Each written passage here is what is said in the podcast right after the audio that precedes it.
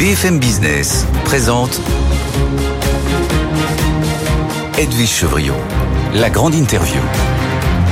Bonsoir à tous, bienvenue dans cette grande interview. Je reçois quelqu'un qui dirige un groupe dont vous connaissez évidemment les produits. Il est la quatrième génération parce que ça a été euh, créé par son arrière-arrière-grand-père, euh, Luigi Lavazza, en 1895. Giuseppe Lavazza, bonsoir. Bonsoir, oui. Merci d'être avec nous, de parler français. Merci. Vous pouvez peut-être parler italien ou anglais de temps en temps si vous avez un doute. Merci. Euh, on va quand même rappeler euh, évidemment Lavazza, ses cartes noires, euh, ses maxi coffee maintenant. Euh, c'est évidemment les cafés Lavazza. Vous, La France est, je crois, votre deuxième plus important marché et vous avez envie euh, de faire de nouvelles acquisitions. Vous nous direz peut-être lesquelles.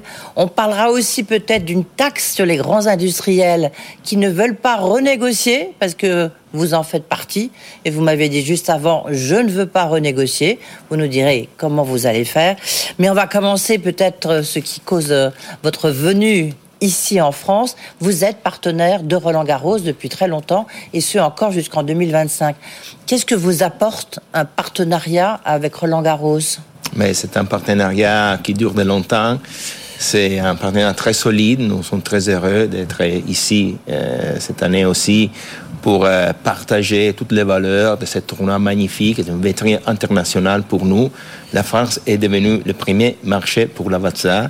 Euh, devant l'Italie. Devant l'Italie. Donc, pour nous, Paris, la France et tous les événements importants comme le Roland Garros sont centrales dans notre stratégie de communication des marques. D'accord. Communication de marque très importante, évidemment, puisque vous êtes des produits grand public, même si vous vous adressez aussi avec la vente euh, de, de, machines, euh, notamment en grains, parce que je sais que ça explose, on en dira un mot, mais euh, vous êtes surtout vis-à-vis du grand public. Euh, Giuseppe Lavazza, juste encore un mot sur ce partenariat avec Roland Garros. Ça consiste à faire quoi? Euh, Nous sommes partenaires officiels comme Café, donc nous avons un dispositif sur place euh, avec beaucoup de bars, de cafétéries. Nous avons beaucoup de café pendant le tournoi. L'année passée, nous avons aussi eu le plaisir d'avoir notre brand, la, la marque Lavazza, sur euh, le cours central avec une exposition très importante, mais sont surtout la- les valeurs que nous partageons avec le tournoi et le plaisir de recevoir euh, notre invité. Et vous êtes euh, partenaire du tournoi de Rome aussi, qui est juste avant, qui est très très important? Non, nous Non. sommes partenaires de Wimbledon, nous sommes D'accord. Partenaires de l'US Open et nous sommes partenaires aussi de ATP euh, Finals euh, qui se Ah joue oui, à Turin, notre ville. D'accord. Ouais. Oui, parce que vous êtes grande famille italienne qui est forcément est à Turin. Euh, Giuseppe Lavazza, vous avez subi l'envol des prix du café. Mm. Euh, juste, euh, les prix ont doublé, je crois, en 2022, et tous les coûts de production. euh, parce que je vais quand même rappeler que vous êtes le premier fabricant mondial de machines à expresso et premier fabricant mondial des capsules individuelles. Vous en fabriquez plus de 2 milliards de dosettes. C'est dire si c'est important. Donc là, les prix du café, ils ont doublé. Euh, le plastique, on en dirait un petit mot. Du reste, l'aluminium, tout ça, ça a explosé. Le prix d'une dosette a été multiplié par combien? Ah, pas beaucoup. Ça dépend. euh, euh, sur notre marché, il y a beaucoup de différents produits. Il y a les cafés mollus, il y a les grains, il y a les dosettes, il y a des différents canaux de vente. Donc, euh, la gestion du prix a été ciblée en suivant les différents marchés, les différents segments. Mais en effet, c'est vrai, le prix du café a explosé. Dans le 2021, nous avons eu un pic de le café arabica pour une gelée très fort qui a frappé le Brésil, la production brésilienne. Et cette année aussi, nous avons un autre pic dans le café Robusta, qui est l'autre variété de café qui a touché le maximum depuis 15 ans. Donc vraiment une situation compliquée, difficile au niveau d'approvisionnement de la matière première. Est-ce qu'on peut dire qu'aujourd'hui, en 2023, euh, le, le pic du prix du café a été atteint et que c'est plutôt en train de redescendre ou pas du tout? Non, pas du tout. Nous avons cette situation du Robusta qui reste très, très, euh, élevé, sérieux, ouais. très élevé, absolument. Et après, il y a aussi la position du dollar. C'est important à considérer pour nous. Nous achetons en dollars. Donc, euh, euh, cet, cet moment, le dollar est plus fort et, et frappe, bien sûr, euh, les coûts du café que nous devons racheter. Oui. Comment est-ce que vous avez fait euh, pour euh, maintenir alors votre marge Elle a baissé. Vous avez annoncé un peu tout à l'heure justement un peu les, les, les, les résultats. Marge opérationnelle est tombée à 13,5% Ça c'était en 2021 et là 11,4% en 2022. En 2023, elle sera de combien? En 2023, nous pensons que tous les effets euh, de l'inflation et surtout euh, du prix du café vont se décharger sur notre compte d'exploitation. Donc 2021, 2022, nous avons tenu bien, euh, assez bien les marges, mais surtout les volumes, parce que nous avons pratiqué une politique de prix très prudent et très attentive aux attentes des consommateurs. Mais 2023 sera une année très difficile au point de vue des marges et de la tenue de compte de l'entreprise. Ouais. Vous faites, euh, enfin, en 2022, 2 milliards 7 de chiffre d'affaires. Euh, vous avez, euh, vous avez 8 usines, dont une en France. Oui. Euh, vous avez combien de collaborateurs? Ah, Maintenant, avec l'acquisition de Maxi Coffee, nous sommes arrivés à 5500 collaborateurs, tout le monde. Et la France, donc votre premier marché, on dira un mot aussi de la Chine, parce que je sais que vous revenez de Chine et que vous êtes en train de vous développer euh, aussi beaucoup euh, en Chine. Le, ça, veut dire quoi? Comment vous faites pour tenir vos prix? Euh, avant tout, il faut considérer que nous tentons toujours d'avoir une entreprise très compétitive sur le marché. Donc, il faut gérer très bien les prix pour permettre aux consommateurs de, continuer à racheter notre produit.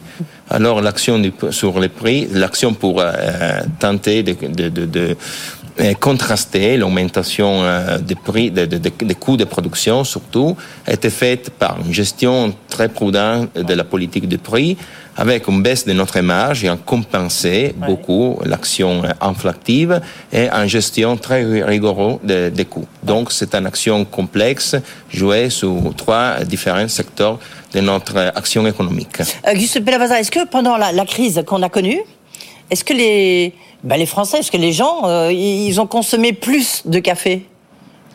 Mais euh, nous devons considérer que ce phénomène euh, inflatif est vraiment quelque chose d'unique parce qu'il a touché tous les secteurs. Donc aussi le pouvoir d'achat des consommateurs commence à être touché. Donc, pour cette raison, nous avons tenté de garder les prix et de sacrifier quelque chose au point de vue de notre image. Euh, bien sûr, avec il y a une élasticité prix-volume importante dans notre marché, et notamment quand les prix commencent à augmenter, il y a une diminution des volumes. Et cette diminution des volumes commence à, se faire sentir aussi dans notre secteur. Ah, d'accord. Moins combien? Bah, ça dépend, euh, ça dépend bien sûr euh, du, du, produit. Sur les molus, par exemple, nous avons déjà enregistré un petit shoot il y a par contre une évolution positive du segment du café en grains qui est ah oui, qui a explosé, ça on en dira un mot, ça a explosé. Et ça a explosé exactement et en tenue euh, du marché de la capsule. Oui. Le, euh, je crois que vous avez écouté le journal avec attention, que c'est Lavazza, parce que selon nos informations de BFM Business, Bercy, le ministère des Finances, Bruno Le Maire, euh, envisagerait de taxer les industriels qui ne veulent pas renégocier. Vous, euh, avec Carte Noire, c'est la marque préférée des Français, mais c'est la marque la plus distribuée dans la grande distribution. Est-ce que vous nous dites ce soir, je suis prêt à renégocier? Alors, nous avons tous l'intention de suivre cette évolution législative qui est très importante, mais il faut faire parler les, chiffres, je pense. Alors, dans les 2022, euh, notre chiffre d'affaires en France a augmenté de 6% et les volumes en total sont aumentés de 0,1%. Donc ça signifie que nous avons tenu les volumes et nous avons augmenté les prix en faisant vraiment petit par rapport aux 14% qui ont s'annonce comme niveau de l'inflation. Donc je pense qu'il faut considérer secteur par secteur et cas par cas parce qu'il y a des entreprises comme Lavazza qui a bien géré avec la responsabilité l'augmentation des prix. Donc ce soir, vous dites non à Bruno Le Maire. Vous dites nous, on ne peut pas renégocier. c'est impossible parce que euh, impossible. voilà, c'est impossible. C'est impossible parce que sinon nous mettons en risque la tenue financière de l'entreprise. Donc nous sommes vraiment en tension avec les coûts et nous espérons que la situation va améliorer dans le 2024. Mais pour l'instant, nous avons déjà compensé beaucoup avec notre marge et nous sommes en limite qui est impossible de passer. Et euh, qu'est-ce que vous qu'est-ce que vous allez faire si jamais il y a cette taxe? Il faut considérer bien sûr toutes les options. Mais au point de vue de la gestion économique, nous avons bien négocié avec la distribution qui a accepté notre augmentation de prix, notre politique, parce qu'il était très justifié par la situation euh, générale. Et aujourd'hui, nous pouvons dire que la situation n'est pas changée à tel point pour renégocier les conditions que nous avons établies. Tiens, euh, on va faire un tout petit détour comme ça par la pub, la publicité, votre pub. Euh, elle est bien, mais la pub de Nespresso, elle est géniale, non? Avec Georges Clooney, Camille Cotin et Jean Dujardin. Euh, vous n'allez pas faire la même chose chez Lavazza euh, Nous avons choisi une façon différente pour faire la pub. Nespresso a fait son choix et je la respecte complètement. C'est une grande entreprise. Mais nous aussi, nous avons des très bons marketing makers qui font des communications de haut niveau. C'est une communication pour Canoir très française, comme carte noire est absolument 100% française. Nous avons ramené en France toute la production de cartes noires à la Verrue pour avoir la verticalisation La c'est l'usine que vous avez euh, en France, justement. Oui, c'est tout à fait dédié seulement à carte noire. Donc nous avons le plaisir de dire que carte noire reste le café préféré par les Français avec un parc de marché très important. C'est numéro un dans les marchés molus et dans les cafés grains. Ouais. Le, vous produisez, au total, vous produisez combien de tonnes de café chez Lavazza? Moi, je, je, comptais en milliards de dosettes, mais vous produisez combien de tonnes ah, de café? il, faut considérer les numéros des sacs de café. Ça, c'est l'unité de mesure. Ah oui, c'est le sac de café, c'est vrai. Le sac de café, c'est 100 kilos et nous avons déjà supéré 4 millions de sacs de, de, de 100 kilos de café euh, pour un. Donc c'est vraiment très bonne quantité. Le, alors la France, juste avant euh, cette, euh, cette taxe envisagée par Bercy, on sent quand même que ça vous a un peu heurté, euh, Giuseppe Lavazza. La France est votre premier marché et vous comptez faire des, des acquisitions, vous y développez. Vous avez euh, racheté la totalité du capital de Max Coffee. Euh, pourquoi est-ce que la France est si importante? J'ai envie de dire l'Italie. L'Italie, c'est la Vasa, c'est le café, c'est l'expresso. Pourquoi la France? Tant mieux pour nous, mais... Euh, oui, mais dans notre stratégie, c'est très important l'internationalisation et pas seulement l'exportation. Donc il faut créer des, pays très forts des autres jambes pour garantir au groupe un développement durable dans le futur. La France est un pays où nous avons investi beaucoup. Nous sommes présents en France il y a 40 ans. Nous sommes partis zéro. La première filiale de la Lavazza a été fondée à Paris en 1982 par mon père et pour mon cousin. Et nous avons fait toujours des investissements en ces, pays avec beaucoup de succès. Avec avant tout le rachat à Paris euh, de Café Rilage, Henri Bertrand, la première acquisition faite en 1993. Et après, beaucoup de petits fonds de commerce. La Lavazza aujourd'hui est leader dans les marchés hors domicile. Et après, bien sûr, des autres acquisitions dans les marchés retail, cartes noires, mais maintenant aussi Maxi Coffee. Donc nous avons vraiment investi beaucoup. Aujourd'hui, la chiffre euh, euh de la chiffre euh, d'affaires. d'affaires, oui. Oui, qui nous faisons en France est 600 millions 50. Oui, donc c'est c'est beaucoup. Et l'Italie est 500 millions 90. Donc la France. Une autre usine, une autre usine en perspective en France ou pas? Non, pour le moment, euh, non. Il y a l'usine, bien sûr, euh, de la Verrue, mais aussi Maxi Coffee a une usine. Donc, nous avons déjà deux usines. Euh, Maxi Coffee, c'est le, c'est une entreprise française qui existait, hein, que vous avez rachetée, qui vend des machines et du café sur Internet. Hein. Donc, c'est ça. Oui. Euh, là, vous allez compter le développer comment, Maxi Coffee Maintenant, vous l'avez racheté? Oui, Maxi Coffee, c'est un modèle de business très intéressant parce que elle a cette euh, plateforme e-commerce qui pour nous est très important. Nous pensons que l'e-commerce aura un futur important sur le marché du café aussi. Donc nous sommes très intéressés à comprendre et à racheter la technologie et bien sûr le savoir-faire. Vous êtes euh, au total, vous avez huit usines, c'est ce qu'on disait au total, dont une en France, encore une fois. Vous êtes présent dans 140 pays euh, euh, et vous revenez de Chine. La Chine, vous avez signé un partenariat et c'est très important pour vous. Les Chinois, ils prennent des cafés? Beaucoup. C'est un marché, un développement très intéressant. Nous avons euh, trois façons pour euh, soutenir notre développement international, la croissance organique, bien sûr, l'acquisition et l'alliance stratégique. En Chine, nous avons fait une alliance stratégique avec un groupe très important qui s'appelle Yam China, spécialisé dans le retailing. Donc, euh, il était intéressé à développer un marché café avec un marque important, a choisi Lavazza comme partenaire nous avons comme objectif de créer d'ici à 2026 1000 boutiques de café dans le pays. Des boutiques, là ça serait vraiment des boutiques. Avec des machines qu'on peut, des coffee shops, pour prendre un café ou alors pour acheter des machines Non, pour, euh, pour prendre des cafés. Ce sont des coffee shops, c'est-à-dire ce sont des cafés. Des coffee shops, c'est ça. des cafétéries. Eh j'ai quand même une question. Euh, vous disiez tout à l'heure, enfin, on parlait de l'explosion et du succès du café en grain. C'est la grande tendance. Un peu, il y a le retour des vinyles et puis il y a le retour du café en grain. Mais aussi, c'est beaucoup plus écolo parce que les dosettes, c'est quand même pas très écologique. C'est ça, exactement. Il y a un retour envers la naturalité, la simplicité, mais aussi un savoir-faire un peu plus artisanal, si vous voulez. Oui, il y a l'art du café, il y a l'art du thé, et maintenant, vous voulez développer l'art du café. C'est ça, exactement. Il y a de belles machines automatiques ou manuelles. Il y a l'intention du consommateur euh, de se mélanger avec euh, les la ritualité du café.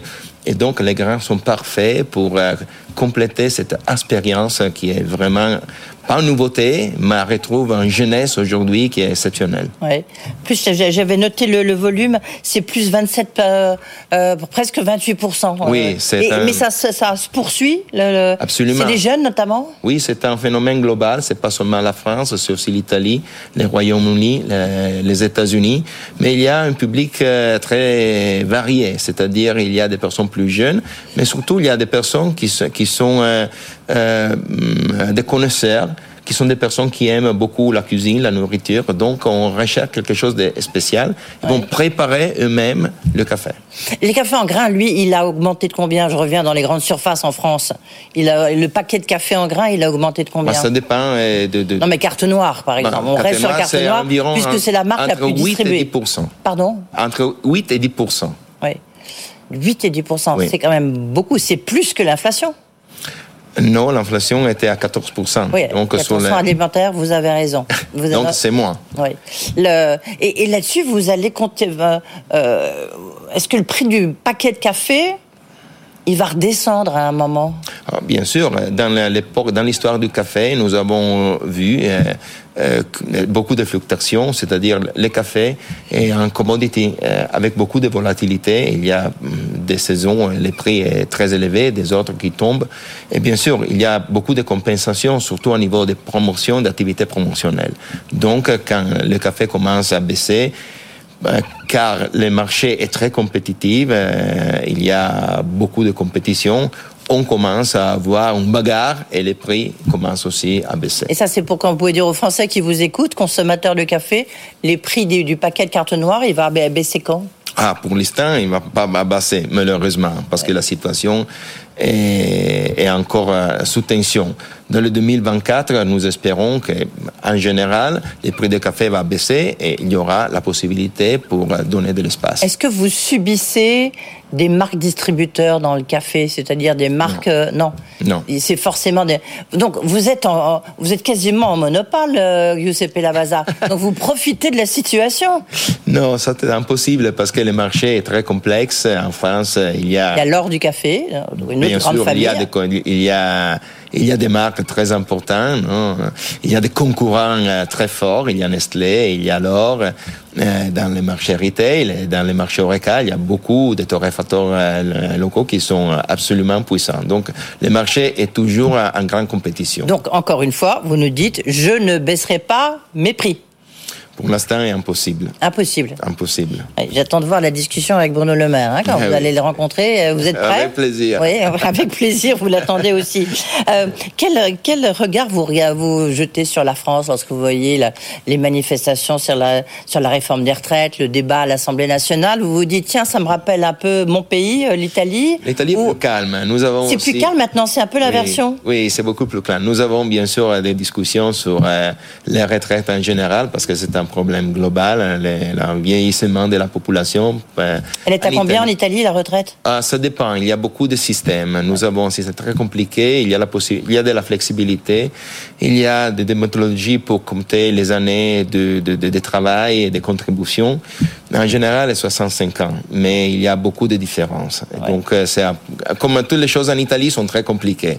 Mais il y a beaucoup de discussions parce que la situation de la dette publique est fragile et donc aussi la tenue euh, du système de retraite doit être bien considérée. Quand On dirige une entreprise comme Lavazza, la transition écologique, comment ça se, comment vous vous le répercutez sur votre activité? Je ne sais pas si vous avez vu le rapport Pisani-Ferry en, France, euh, Mafous, qui dit euh, il faudrait une des hypothèses pour financer tout ça, ça coûte très cher, ça serait de taxer les super profits, les super riches et les entreprises comment est-ce que vous réagissez, vous? Bah, Nous sommes sur ce sujet à part depuis 2004 euh, avec euh, euh, la création de notre fondation qui était le point de départ d'une action durable, long terme, que l'entreprise poursuive depuis des années. Nous sommes très engagés dans beaucoup de projets. Par exemple, avec la fondation, nous financions 33 projets des coopérations internationales avec les producteurs de café en 21 pays, trois continents, euh, impliquant environ 180 000 producteurs. Ça, c'est un aspect. Et après, il y a euh, tous les processus pour réduire, par exemple, les impacts de la CO2, mais aussi toutes les, les actions. Qu'est-ce que vous faites, vous, concrètement, dans vos usines? Ah, Par exemple, le 98% du café produit dans notre usine euh, utilise une énergie renouvelable. Renouvelable, d'accord. Exactement, ça c'est un exemple. Les 76% de notre packaging est déjà complètement recyclable, compostable, réutilisable. Ce sera les 100% d'ici 2025 le 97% de notre déchets végétaux qui dérivent du café se sont déjà transformés en engrais. Donc, il y a tout un programme sur l'énergie, par exemple, mais aussi sur le packaging pour réduire l'impact et arriver 2030 avec une entreprise à impact zéro. Et sur le recyclage des dosettes? C'est la même chose. il, y a, beaucoup, bien sûr, d'études. L'aluminium est un matériel recyclable, donc il y a déjà des solutions un peu compliquées, mais il est déjà possible. Il y a beaucoup d'études pour arriver à utiliser du papier ou des autres formules pour garantir la qualité, mais en le même temps augmenter la, durabilité du produit. Oui. Est-ce que c'est, est-ce qu'on aura encore dans quelques, dans, je sais pas, dans, même dans quelques, j'allais dire quelques années, mais peut-être qu'encore quelques mois, il y aura toujours des dosettes où petit à petit, les gens vont s'en détourner? Les dosettes sont un produit que les gens aiment beaucoup parce qu'il y a beaucoup oui, de conveniences pratiques. Et bien sûr, c'est un produit qui aura des évolutions importantes pour tenir compte de toute cette euh, attente euh, au niveau durable qui sont absolument euh, fondamentales.